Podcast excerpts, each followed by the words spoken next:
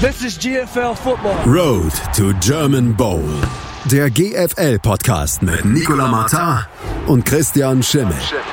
Auf meinsportpodcast.de.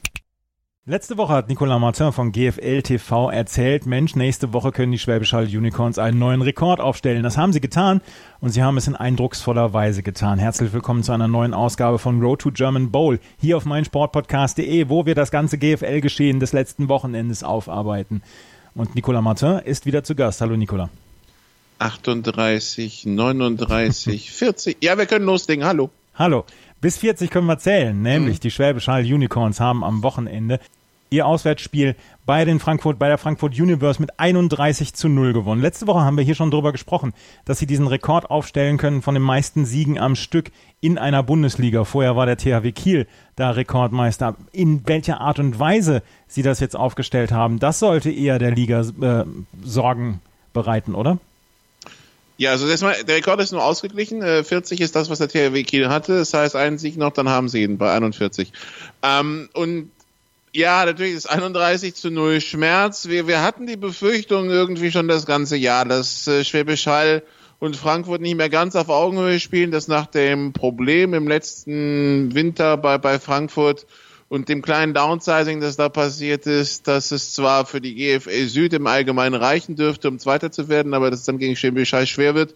Und das hat sich dann bestätigt. Sie haben in der Passverteidigung, hatten sie äh, letztes Jahr drei College-Spieler stehen, davon einen mit deutschem Pass, John Tidwell, und dazu noch Quaishi Brown, die sind beide weg. Es bleibt noch Fernando Lowry, der war auch noch verletzt. Das heißt, sie haben dann plötzlich von von drei College-Amis gegen Hall auf null College-Amis gegen Hall umgestellt in, in der Defense und das hat man dann gespürt. Also äh, auf der anderen Seite, Jadrian Clark mit seinem irischen Pass konnte Rutenbeck und Robitaille gleichzeitig auf dem Platz haben. Die Jungs haben, also es gab dann vier Touchdown-Pässe von Jadrian Clark, drei auf Rutenbeck, einen auf Robitaille und ähm, da weiß man dann, wie so ein Tag läuft. Dazu noch, dass, das, äh, dass die Defense der Haller alles äh, abgestellt hat, was Frankfurt probiert hat. Frankfurt hat versucht zu laufen, 17 Läufe für 27 Yards, 1,6 Yards pro Lauf, keine Chance. Und das Passspiel von Steve Cludy, 10 von 21 für 94 Yards, also unter 100 und zwei Interceptions, dazu noch 5 Sacks kassiert. Ähm, das ist natürlich besorgniserregend für Frankfurt, gerade wenn man sich natürlich auch auf der O-Line verstärkt hat mit einem amerikanischen O-Liner. Der hat zwar Devin Benton gut kalt gestellt, aber halt äh, da, dafür gab es dann woanders Wassereinbruch insgesamt, wenn man bedenkt, dass Schwäbisch Hall 31-0 gewonnen hat und dabei noch 145 Yards an Strafen hatte, war das jetzt halt eine Machtdemonstration. Man kann den Pokal eigentlich schon nächste Woche den Unicorns übergeben und man würde nichts nichts jinxen. Nicht mal du, Andreas, würdest das mehr schaffen.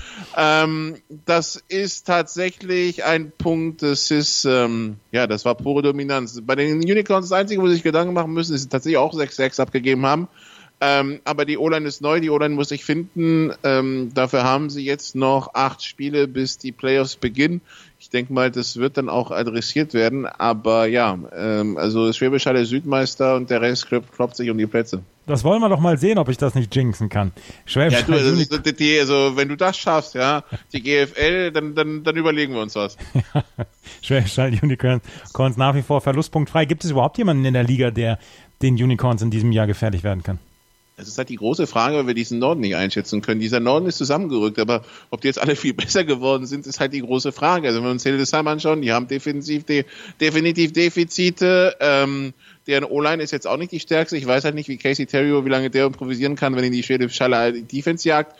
Bei Braunschweig defensiv super, offensiv auch eher schwach im Augenblick. Dresden defensiv shaky, offensiv, also könnte auch schon besser sein. Also es gibt halt irgendwie nicht dieses komplette Team, wo man das Gefühl hat, okay, wenn das einen guten Tag hat, dann, dann, dann räumt es auch Schwäbisch Hall weg. Aber wie gesagt, im Augenblick ist es halt ein bisschen schwer, weil wir sehen die Nordteams nur unter sich, die Südteams nicht unter sich, nur unter sich und wir haben absolut keine Möglichkeit des Quervergleiches. Deshalb schwierig, das Viertelfinale sollte eigentlich schon mal ein erster Prüfstein sein für Schwäbisch Hall, die sich dann 14 Spiele, ja, ein bisschen Nasebohren durch die Liga, durch die Liga siegen. Und dann kommt halt ein Team, das 14 Spiele lang wirklich um seinen Spot kämpfen musste.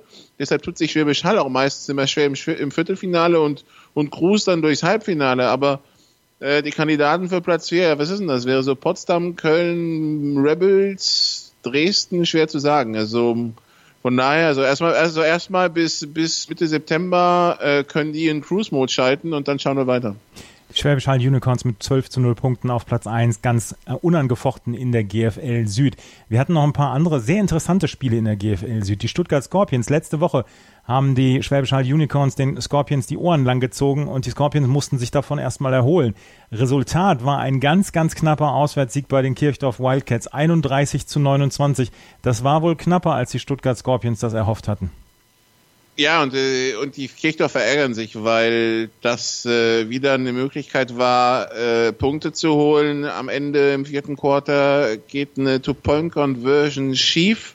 Das heißt, sie hatten die Möglichkeit zum Ausgleichen, ähm, hat nicht funktioniert. Das ist auch eine Two-Point-Conversion schon kurz vor der Halbzeit schief gegangen. Ähm, also die Kirchdorfer leben. Das ist die gute Nachricht. Sei ja, sei ja gerade in, in Stuttgart und dann beim Spiel gegen Schäbisch Hall danach aus, dass die komplett auseinanderfallen. Jetzt haben sie in Marburg und zu Hause gegen Stuttgart bewiesen, obwohl sie beide Spiele knapp verloren haben, aber halt nur knapp, dass sie leben, dass sie auch offensiv in der Lage sind, äh, einiges zu produzieren. Deren Problem ist weiterhin die Defense. Letztes Jahr war die Defense super und die Offense schwach. Dieses Jahr scheint die Offense endlich zu starten. Dafür ist die Defense unterirdisch. Ähm, die, die müssen ihre Spiele halt anscheinend als Highscore-Dinger gewinnen, wenn sie dieses Jahr Spiele gewinnen wollen. Aber wie gesagt, das ist äh, die gute Nachricht für Kirchdorf ist, dass da es funktioniert. Das heißt, da werden auch Siege folgen. Stuttgart, ja, sammelt weiterhin Punkte. Also Stuttgart braucht sich in Sachen Klassenerhalt erstmal gar keine Gedanken mehr zu machen. Das Ding ist definitiv durch jetzt mit vier Siegen. Äh, da werden nicht noch sämtliche Teams an ihnen vorbeiziehen, die alle dann mehr als vier Siege holen. Den direkten Vergleich gegen Kirchdorf hat man für alle Fälle auch schon mal gewonnen. Stuttgart kann sich jetzt definitiv nach diesem Saisonstart orientieren sich äh, in den Playoff-Plätzen einzufinden und braucht sich überhaupt gar keine Sorgen machen wegen Klassenerhalt. Also das heißt, man hat wirklich definitiv schon mal einen Riesenschritt nach vorne gemacht, verglichen mit dem letzten Jahr und äh, sollte dementsprechend seine Ziele anpassen. Ganz nach oben wird es nicht reichen, haben wir ja schon gesehen. Gegen Schwäbisch Hall war es dann doch ähm, ein bisschen nicht so gut. Ne? Also man kann ja mal mit 50 Punkten verlieren, aber naja. Äh, aber so ab Platz 3 sollte eigentlich realistisch drin sein. Aber negatives Punkteverhältnis bei den Stuttgart Scorpions, 145 zu 150, eindrucksvoll. Ja, ja, das ist halt diese minus 50 vom Ja, letzten, genau. von letzter Mhm. Woche. Die tun halt noch ein bisschen weh. Die, die brennen halt. Das, ist, brennt, das ist wie gutes Chili, brennt zweimal. Ne? Ja, Stuttgart Scorpions auf Platz 3 im Moment der GFL Süd. Die Munich Cowboys, da hatten wir schon mal über den äh, sehr guten Saisonstart bislang gesprochen und sie haben einen knappen Sieg gegen die Allgäu Comets feiern können am Wochenende. 21 zu 18 hieß es. Auch dort wurde es am Ende nochmal knapp, als die Comets im vierten Viertel dann nochmal einen Touchdown legen konnten, aber insgesamt ähm, war es ein guter Sieg für die Cowboys. Ja, die Cowboys, auch die äh, sammeln erstmal wichtige Punkte, um nicht in diesen Abstiegstrudel zu geraten, wie sie es letzten Jahre mal gemacht haben. Letztes Jahr sind sie ja mit fünf Niederlagen am Stück gesta gestartet und haben sich dann so ein bisschen als Feel Good Story doch in die Playoffs gekämpft. Dieses Jahr hat man sich äh, anscheinend auf die Fahne geschrieben, man will mal schon mal vorher Punkte sammeln. Ist jetzt erstmal genug. Fünf Punkte hat man schon aus den bayerischen Duellen mitgenommen. Dann hat man noch zweimal verloren gegen Frankfurt und gegen Hall. Das kann halt passieren. Äh, vor allen Dingen beides auswärts. Ähm, also von daher, ich würde mal sagen, die Cowboys im Augenblick voll im Plan. Sie haben eine große Sorge, das ist das Laufspiel.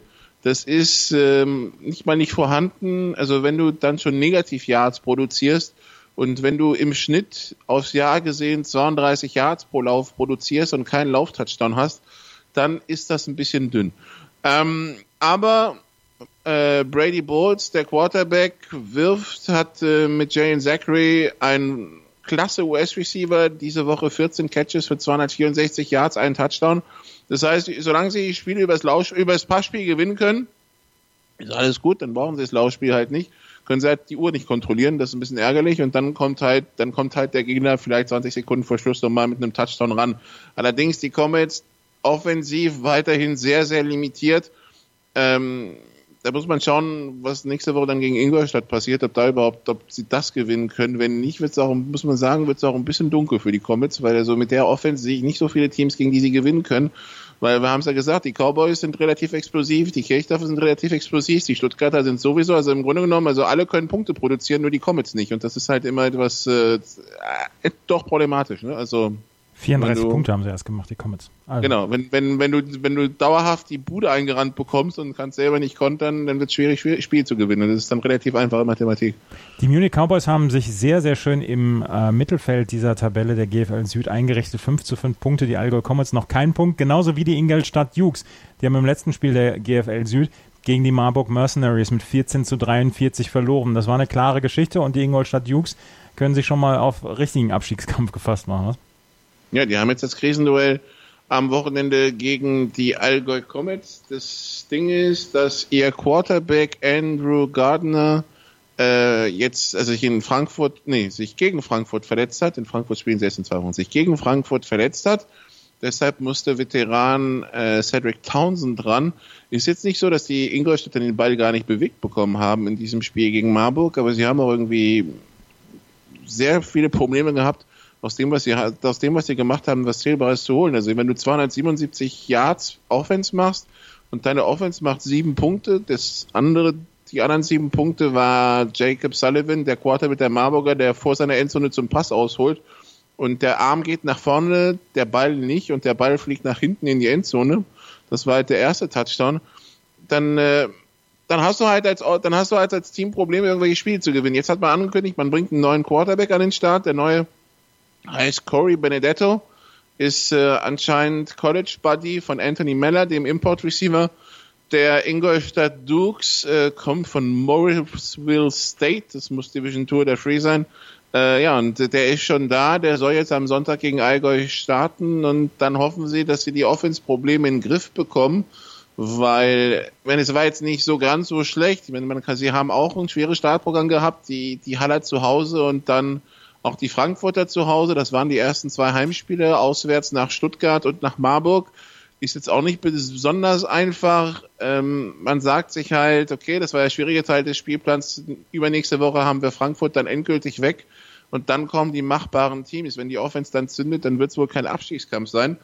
Aber ähm, das sind halt immer so ein bisschen die Durchhalteparolen. Nächste Woche gegen die Comets zählt. Da muss man halt zwei Punkte holen dann kann man sagen, okay, dann hat man sich ein Polster aufgebaut und dann kann man auch wieder ein bisschen nach unten, nach oben schauen.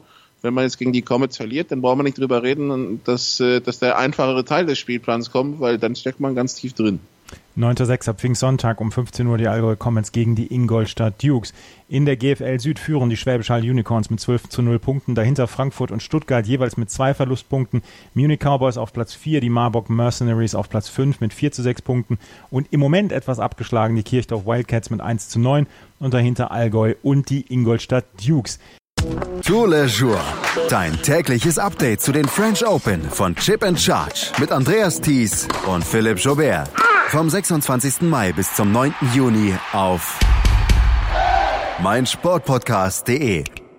Wir gucken in die GFL Nord. Auch da gab es drei sehr interessante Spiele am Wochenende. Das interessanteste hat sich wohl in Dresden abgespielt. Das war so ein bisschen, äh, na, nicht Verfolgerduell, aber es war ein Spitzenduell zwischen den Dresden Monarchs und den New Yorker Lions Braunschweig was die Braunschweiger am Ende mit 34 zu 31 gewonnen haben. Auch wieder eine sehr enge Geschichte. Du hast letzte Woche erzählt, dass die Braunschweiger sich dieses Jahr sehr schwer tun und dass sie vielleicht gar nicht so gut sind, wie sie gemacht werden. Hat sich das da wieder gezeigt am Wochenende oder war das eher ein positiver Schritt für die Braunschweiger? Also, wenn man die ersten 10 Minuten nimmt und dass sie nach 10 Minuten 17-0 geführt haben, dann konnte man sagen, okay, läuft in Braunschweig, sie haben sich endlich gefunden. Ähm, neuer Receiver bei den Braunschweigern ist Miki Kiai, der finnische Receiver, der zwei Jahre in, in, Dresden gespielt hat, wurde unter der Woche vorgestellt, hat dann seinen ersten Pass gleich 48 Yards in die Endzone getragen. Da lief's dann. Und dann ist die Defense der Dresdner aufgewacht. Und ab da, muss man sagen, ging bei Braunschweig dann auch nicht mehr so wirklich viel. Ähm, sie konnten laufen mit ihrem Quarterback, mit Brandon Cornett. Das funktioniert gut das ganze Jahr schon das Passspiel weiterhin ein Problem. 11 von 17 für 135 Yards, ein Touchdown, drei Interceptions. Ist jetzt weit von den Zahlen entfernt, die wir von ihm kennen. Sie haben zwei Defense-Touchdowns abgegeben in der zweiten Halbzeit. Ein Interception Return und ein äh, Fumble Return, äh, wo Chris McClendon den Ball aus der Hand gerissen bekommt und dann halt äh, das retourniert wird. Dass Dresden nicht mehr Kapital rausschlagen konnte, liegt daran, dass sie einmal an der Zwei-Yard-Linie standen und den Ball verlieren. Der wird zurückgetragen von den Lions äh, zum 24-17. Also die, die Dresden hatten sich 17-17 wieder angekämpft. Und äh, zum Zweiten lag es daran, dass Zach Greenlee sich dann im Laufe, am Ende der ersten Halbzeit, also kurz nach diesem Fumble, verletzt hat. Äh, Rippenprellungen und am Oberschenkel getroffen und äh, dementsprechend musste sein der deutsche Backup Ferraz sein Handy rein Und für den war das Ganze im Rudolf-Habich-Stadion vor 8000 Zuschauer zu spielen anscheinend eine Nummer zu groß. Endbilanz 3 von 8 für 22 Yards und 3 Touchdowns. Ähm, ja, ähm, also ist jetzt deshalb ist es schwer, sich ein Bild zu machen, weil sie haben die zweite Halbzeit eigentlich gegen Backup Quarterback gespielt und ähm, und trotzdem massig Punkte kassiert durch die Defense der der der Dresdner ist, das sind nicht Spiele, so wie wir sie von den Braunschweigern kennen. Normalerweise, wenn bisher dein Quarterback ausgefallen ist gegen Braunschweig, dann bist du halt in der zweiten Halbzeit untergegangen und das wäre irgendwie, keine Ahnung, 48, 24 ausgegangen. Aber durch die Offensivprobleme kombiniert ähm, mit, äh, ja, ähm, mit der, mit der Defense der Monarchs, die sich dann wirklich am Riemen gerissen hat, war da nichts mehr zu holen. Deshalb schwer zu sagen. Die Dresdner haben jetzt gestern einen neuen Quarterback vorgestellt, äh, Glenn, und dann denke ich, also der hat einen französischen Nachnamen, Couillet, wird sich wahrscheinlich auf amerikanisch aussprechen. Der kommt, der hat bei äh, Tulane Division One äh, Bowl Subdivision gespielt und Texas Southern, das ist Championship Subdivision, aber trotzdem Division One. Der wird jetzt eingeflogen, weil die Dresdner haben drei wichtige Spiele im Juni in Hildesheim gegen Köln und dann in Potsdam. Und äh, wenn Green da nicht fit ist, dann möchte man die nicht abschenken im Kampf um den Play, um die Playoffs. Man hat gesagt, der, der Norden ist eng. Und äh, da müssen wir schauen, wie sich das alles entwickelt. Aber wir, wir dachten, wir haben Klarheit nach mal nach so einem Spiel Dresden Lions. Ist eigentlich noch schlimmer geworden. Wir wissen noch weniger. Also wir verschieben die Hoffnung um ein paar Wochen nach hinten. Nächster Stopp ist Hildesheim Dresden, übernächster ist Lions Hildesheim. Und dann hoffen wir, dass wir dann ein bisschen besser wissen, was los ist, weil im Augenblick der Nebel ist noch ein bisschen dick. Aber für den neutralen Beobachter ja durchaus eine spannende Geschichte. Ach so, ja, also für, den, für, den, für den neutralen Beobachter ist es super, für diejenigen, die Tippspiele, für die, diejenigen, die Tippspiele spielen, äh, auch. Äh, man kann Spiele nicht mehr so vorhersagen, wie man es vielleicht die letzten Jahre konnte. Ähm, nur die Kräfteverhältnisse sind schwierig und daraus ergibt sich dann, wenn man auf den Süden und auf Schwäbisch Hall schaut, auch die Schwierigkeit einzuschätzen, ob da irgendwer dabei ist, der den Halland wirklich gefährlich werden kann. Die Hildesheim Invaders, die grüßen im Moment nämlich von der Tabellenspitze und die haben am Wochenende auch gespielt gegen die Düsseldorf Panther und haben einen klaren 46 zu 10 Sieg nach Hause gebracht. Es war nach der ersten Halbzeit quasi schon Geschichte, als man mit 27 zu 0 geführt hat. Das war ein sehr sicherer Sieg für die Invaders. Ja, und der, der, der kaschiert ein bisschen, dass die Düsseldorfer äh, sie zumindest Ende des ersten Quarters und Anfang des zweiten eingebremst haben selber aber in der Offense mittellos sind, da irgendein Kapital zu schlagen. Also ich habe den Quarterback der Düsseldorfer Christian Strong jetzt zwei Wochen am Stück gesehen. Die Entscheidungen, die er trifft, sind zum Haare raufen. Also er übersieht freie Receiver, bekommt es dann wahrscheinlich von besagten Receiver im Huddle beim nächsten Play gesagt, denkt sich, okay, dann werfe ich da jetzt halt hin und dann steht da halt eine Doppeldeckung und bam ist der Ball weg. Ähm, also das ist wirklich schade, weil ich meine, das ist ein junges Team, da weißt du halt, dass die Imports äh, auf einem, dass die Imports des, dieses Team tragen und nicht quasi alles zerstören. Auf der anderen Seite die Hildesheimer, ja, also ich meine 46-10, obwohl du zwischendurch relativ Larifari gespielt hast, ist super. Jetzt ist halt die Frage, was passiert gegen Dresden, was passiert gegen Braunschweig? Können sie mal so wirklich vier Quarter am Stück Vollgas geben? Sowohl offensiv wie defensiv. Ähm, und was passiert dann? Also bisher war es so, dass man das Gefühl hatte, sie, sie nehmen Gegner nur bedingt ernst, ja, und zur Not schalten sie in der zweiten Halbzeit einen Gang hoch. Äh, da haben sie jetzt im zweiten Quarter einen Gang hochgeschaltet und im dritten Quarter nochmal und dann war das Ding geritzt. Es ist super schwer, sich ein Bild von Hildesheim zu machen, weil es ist halt die Casey Show, also für die, für die, die sich, die sich für die NBA interessieren, so ein bisschen wie wenn LeBron irgendwo auftaucht, dann ist das halt sein Laden. In Hildesheim ist das mit Casey Taylor genau das gleiche. Ähm, das, das verspricht eigentlich Erfolg, aber wird sich gegen die Top-Teams zeigen müssen, ob sie es zusammenbekommen.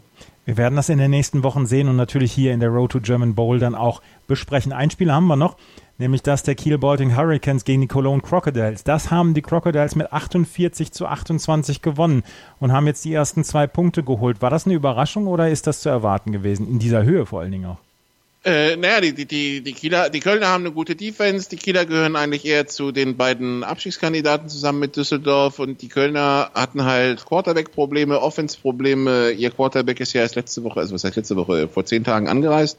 Ähm, von daher, das hat ein bisschen Zeit gebraucht, bis es, bis es sich jetzt findet und äh, ja, funktionierender Quarterback äh, den man reinpackt in eine Offense, die Colby Goodwin als Running Back hat. Der, der produziert immer und eine Defense, die gar nicht so schlecht ist und die auch noch besser werden wird, mit wenn die Verletzten zurückkehren, wie Feliceni Faunoko oder Mubarak Jerry. Das heißt, da ist definitiv äh, Luft nach oben, nach Köln und dass man dann einfach nach Kiel fährt, die Oberwasser hatten, weil sie die Woche davor gegen Düsseldorf gewonnen hatten. Und ähm, und jetzt die Kölner erwartet hatten, die ein bisschen in die, in die Saison gestartet sind und dass man die einfach mal so paniert, dann äh, muss man sagen, gut gemacht Köln. Die haben die Möglichkeit, das jetzt am Wochenende direkt auszubauen, weil es im Derby gegen die Panther geht.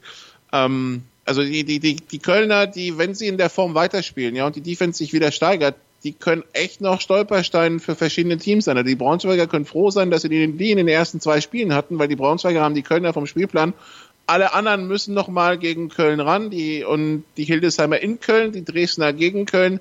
Ähm, da, da gibt's Punkte, die noch nicht garantiert sind. Äh, und Köln selber will natürlich durchstarten, weil sie wieder in die Playoffs wollen. Das heißt, die werden noch versuchen, Berlin, Potsdam und Co. zu ärgern. Und das kann lustig werden, wenn, wenn Köln jetzt tatsächlich auf dem Level spielt, wo wir es dachten, äh, wo wir die Fragezeichen beim deutschen Quarterback hatten, die haben wir jetzt nicht mehr, aber jetzt ist es ein amerikanischer. Jetzt können, jetzt können, jetzt können Köln von hinten kommen und aufräumen. Wir werden sehen. Auch hier können wir nochmal auf die Tabelle gucken. Die Hildesheim Invaders und die New Yorker Lions Braunschweig führen mit jeweils 10 zu 0 Punkten. Dahinter die Dresden Monarchs mit 6 zu 2. Dann tut sich ein ganz kleines Loch auf die Potsdam Royals mit 4 zu 4 Punkten. Kiel auf Platz 5 mit 2 zu 4 und am Ende die Cologne Crocodiles mit 2 zu 8 nach diesem klaren Sieg. Die Berlin Rebels und die Düsseldorf Panther im Moment noch ohne Punkt. Die Berlin Rebels haben drei Spiele verloren, die Düsseldorf Panther fünf Spiele. Einen kleinen Blick müssen wir natürlich noch auch noch auf die GFL 2 liefern, weil da gab es am Wochenende ein sehr spannendes Spiel zwischen den Saarland Hurricanes und den Straubing Spiders in der äh, GFL 2 Süd. Die Saarland Hurricanes bleiben verlustpunktfrei, weil sie mit 27 zu 25 gewonnen haben. War das Spiel so spannend, wie das Ergebnis es vermuten lässt? Ja, aber vor allen Dingen hin und her. Also die ähm, die Straubinger sind äh, nach dem ersten Quarter 10 zu 0 in Führung gegangen. Dann gab es 27 Punkte am Stück der, der Saarland Hurricanes, 27 zu 10 äh, zu Anfang des vierten Quarters. Und dann geht die große Aufholjagd los der, der Straubing Spiders, die dann äh, mit dem äh, 25, 27, zweieinhalb Minuten vor Schluss endet. Also das war, da war viel los.